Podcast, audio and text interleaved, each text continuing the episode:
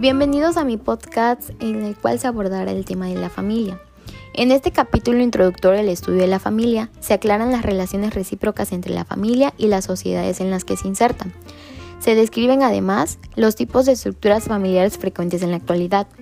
Se dará inicio con la presentación de una definición de la familia y el papel que ésta juega en la sociedad. ¿Qué es la familia?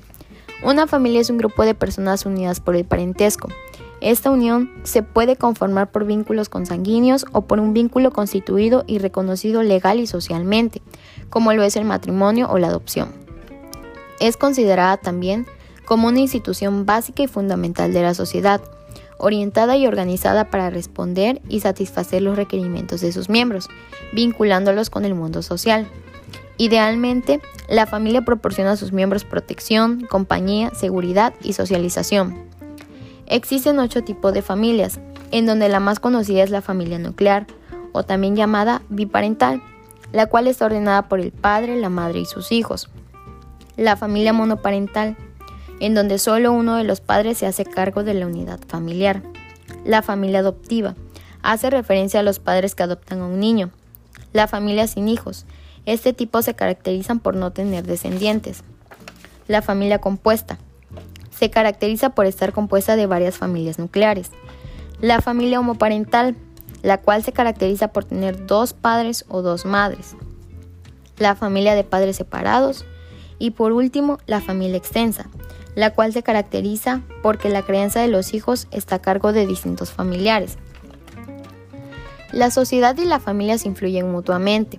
La sociedad aporta un conjunto de premisas socioculturales, condiciones económicas, normas y valores, que indiscutiblemente acotan la manera en que la familia puede narrar su propia historia, así como su comportamiento. De esta manera, la familia es el núcleo básico de los procesos, tanto de mantenimiento como de cambio cultural de los patrones sociales. En ella se concretiza un sistema de creencias y valores que se van transmitiendo de una generación a otra.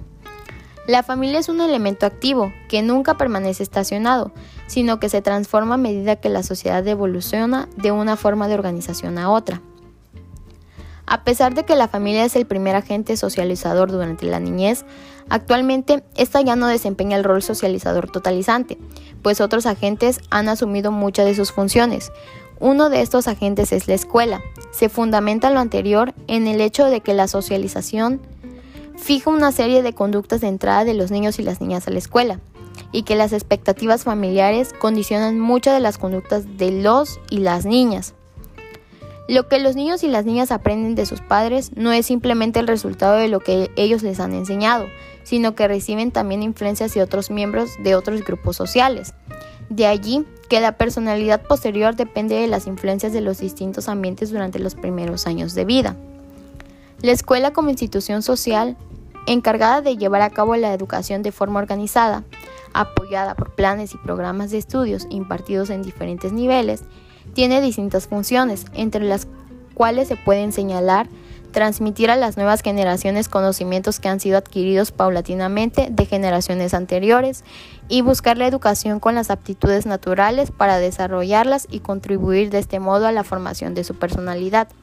Como una breve conclusión, podemos decir que la familia introduce a los niños y a las niñas a las relaciones íntimas y personales y les proporciona sus primeras experiencias. Una de ellas, la de ser tratados como individuos distintos. La familia es el primer grupo referencial del niño y la niña, el primer grupo cuyas normas y valores adopta como propias y a la cual se refiere para emitir, emitir juicios sobre sí mismo. Espero este tema haya sido de su agrado. Gracias.